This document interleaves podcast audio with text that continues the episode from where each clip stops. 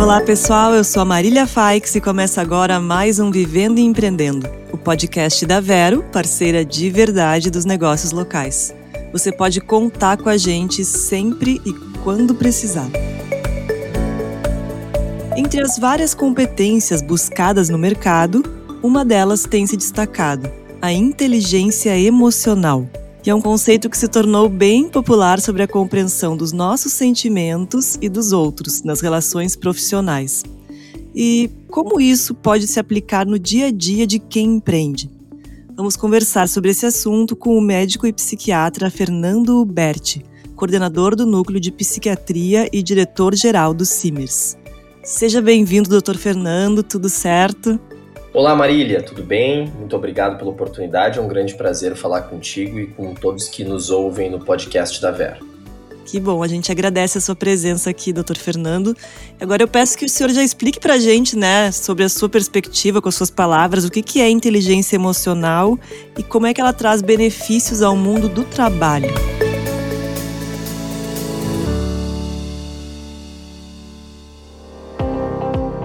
Perfeito. Bom, a inteligência emocional, de uma forma coloquial, né, ela pode ser definida como uma capacidade né, que cada um de nós tem de lidar com as nossas próprias emoções. Né? Obviamente que isso envolve questões próprias, individuais, e a nossa relação com outras pessoas, com o mundo externo.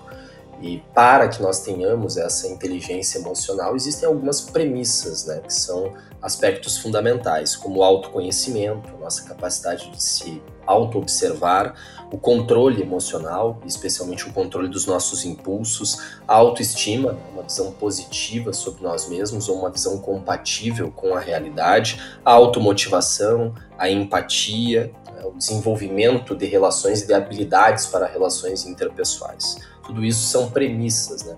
Para que nós tenhamos uma boa inteligência emocional. E obviamente que isso impacta de uma forma direta no ambiente de trabalho, porque sabemos né, que o ambiente de trabalho é uma das esferas mais representativas da nossa vida, no que se refere a propósito, a sentido existencial e até mesmo a rotina.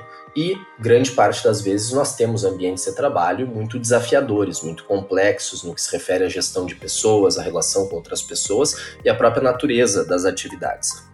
Então, se nós tivermos ali colaboradores e gestores né, que têm uma boa inteligência emocional, certamente é algo que torna o ambiente de trabalho mais saudável e que eleva a produtividade desse ambiente de trabalho, ou seja, um círculo virtuoso, né, em que na verdade todos se beneficiam dessa boa inteligência emocional de quem faz parte desses contextos, porque ganham os próprios colaboradores ou gestores, ganha a empresa e ganham os clientes, enfim, o mercado consumidor daquele produto oferecido pela empresa.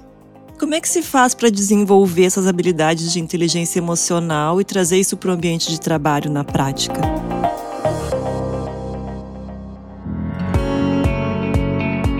Bem, é, essas são questões que acabam sendo muito individuais, mas que passam também por alguns pontos centrais que podem ser replicados para quase todas as pessoas. Né?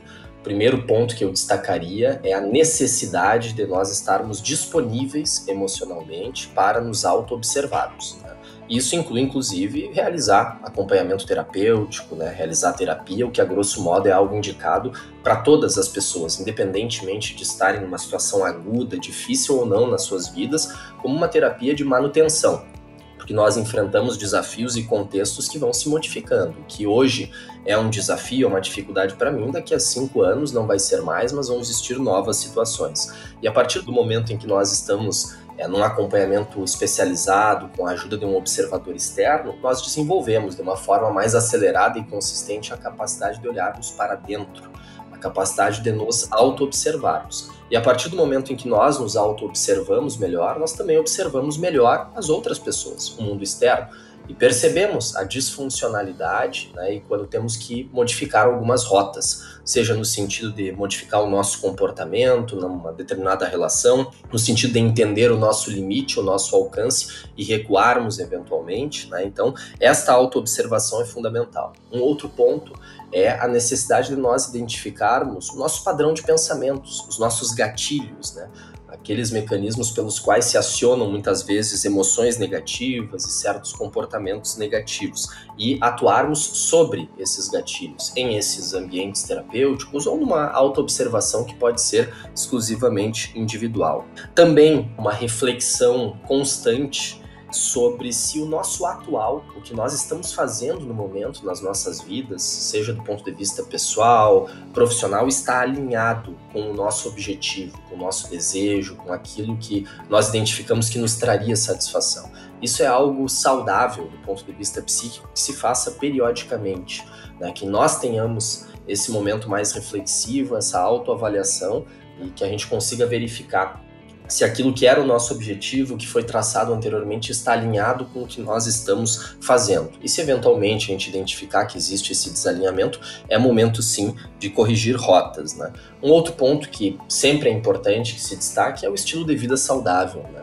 Desenvolver a inteligência emocional também passa né, por nós termos um estilo de vida saudável, porque existe essa conexão né, que é inegável entre o corpo e a mente. Né? Até algumas décadas atrás, nós excluíamos muito a saúde mental do debate sobre saúde, isso felizmente tem melhorado, embora nós tenhamos muito que avançar, mas não podemos de nenhuma forma esquecer do impacto de um estilo de vida saudável que passa pelas questões de horários regulares de sono, um bom padrão de sono, uma boa alimentação, atividade física regular, e isso cientificamente já foi comprovado que impacta de uma maneira muito positiva na nossa saúde mental. E é impossível nós desenvolvermos a nossa inteligência emocional se não tivermos uma boa saúde mental do ponto de vista clínico, né? E isso é determinado também pelo estilo de vida saudável.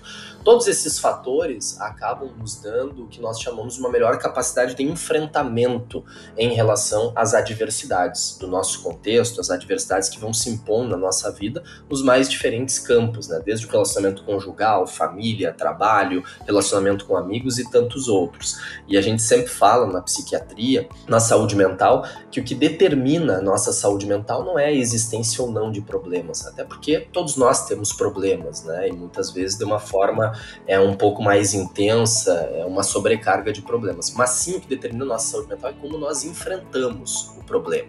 Se nós conseguirmos ter resiliência, né, ou seja, nos readaptarmos àquela determinada situação, retomarmos o nosso patamar anterior rapidamente, não termos um prejuízo tão grande ao nosso funcionamento diário. Então, eu diria que esses são os principais aspectos pelos quais nós podemos desenvolver a nossa inteligência emocional. Fala um pouco sobre essa questão também do burnout, doutor, que é algo que acontece bastante atualmente também por causa da velocidade da vida, né, e das redes sociais e do jeito como a gente está trabalhando cada vez mais imediato. Como é que a inteligência emocional pode ajudar a tornar o ambiente de trabalho mais saudável e evitar esse tipo de problema psicológico?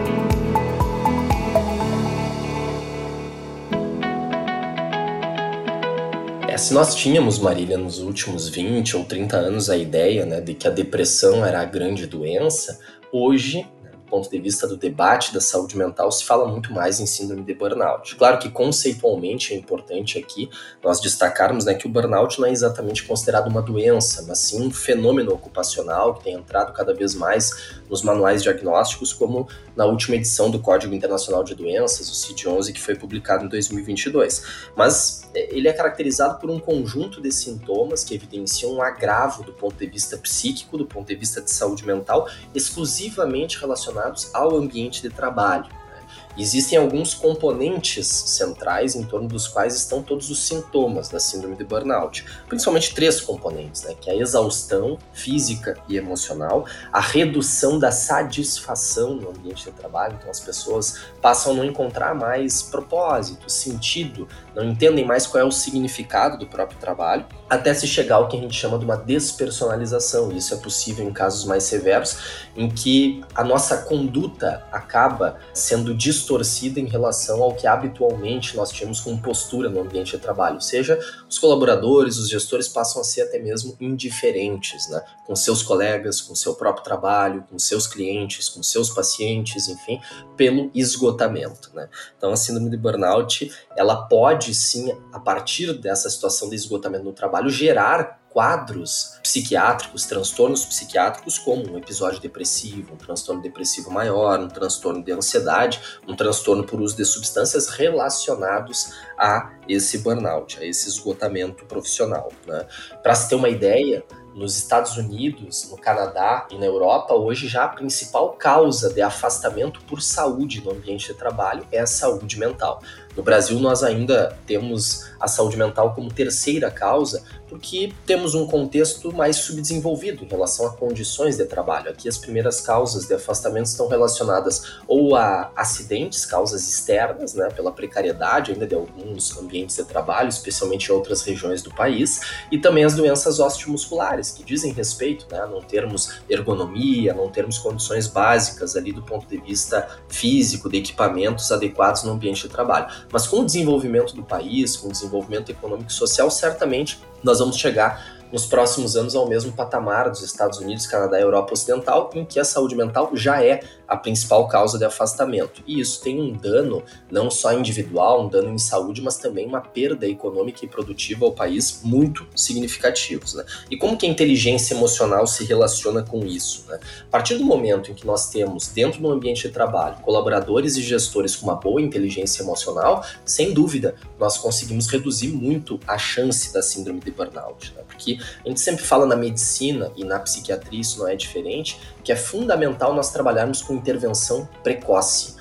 A partir do momento em que nós identificamos riscos, nós podemos atuar ou com prevenção ou com intervenção precoce logo após os primeiros agravos em saúde mental serem manifestados. Isso já nos dá um prognóstico totalmente diferente, em que esse colaborador não precisará ser afastado, em que não vai ter né, um dano à sua produtividade, ao seu relacionamento com os colegas de uma forma mais intensa e prolongada. Então, se nós tivermos né, boa inteligência emocional nesse ambiente de trabalho, sem dúvida se reduz a chance de nós termos síndrome de burnout. E chegou a hora da Dica Vero. Vem de Vero! Você não precisa mais ter diversas maquininhas para receber as suas vendas. A Vero aceita os principais cartões de débito, crédito e refeição. E ainda aceita pagamentos com Pix, QR Code e link de pagamento. Com a Vero, você reduz custos e vende mais. Solicite uma proposta no site sejavero.com.br.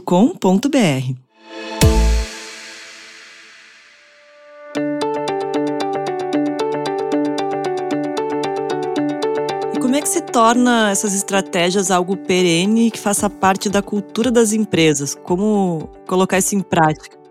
Esse é o grande desafio, né, Marília? Eu vejo que nos últimos anos as empresas têm avançado muito. Se nós tínhamos também há cerca de duas ou três décadas é, o grande ponto assim que poderíamos é, dizer como um instrumento de responsabilidade social eram aquelas certificações de práticas ambientais e isso é importantíssimo, é imprescindível. Me parece que hoje as grandes empresas, as empresas de vanguarda e mais modernas já têm entendido né, que o grande diferencial é terem uma política estrutural de atenção à saúde mental dos seus colaboradores, né? ou até mesmo uma política de prevenção em agravos de saúde mental aos seus colaboradores. Né? Então isso passa por algo muito mais estrutural, uma política institucional com ações constantes, né, que são periódicas, mas são constantes, algumas são permanentes e que trabalham tanto no plano individual quanto de uma forma coletiva. Existem ações que são individualizadas sobre cada colaborador, uma avaliação do seu perfil, né, um suporte quando necessário, mas também avaliações que são coletivas, por meio de grupos, por meio de reuniões de setores, enfim. E acredito que os três pilares desse processo devem ser prevenção, identificação de riscos e intervenção precoce. Se as empresas tiverem essa consciência institucional, certamente será um cenário muito mais positivo, no sentido de ser um ambiente de trabalho mais atrativo que vai fixar mais os profissionais, que vai existir mais satisfação dos profissionais e, consequentemente, vai existir mais produtividade e mais retorno essas empresas, seja do ponto de vista financeiro, do ponto de vista da credibilidade da sua marca, porque os clientes também vão estar mais satisfeitos na ponta com um trabalho que é prestado por pessoas que estão bem do ponto de vista psíquico.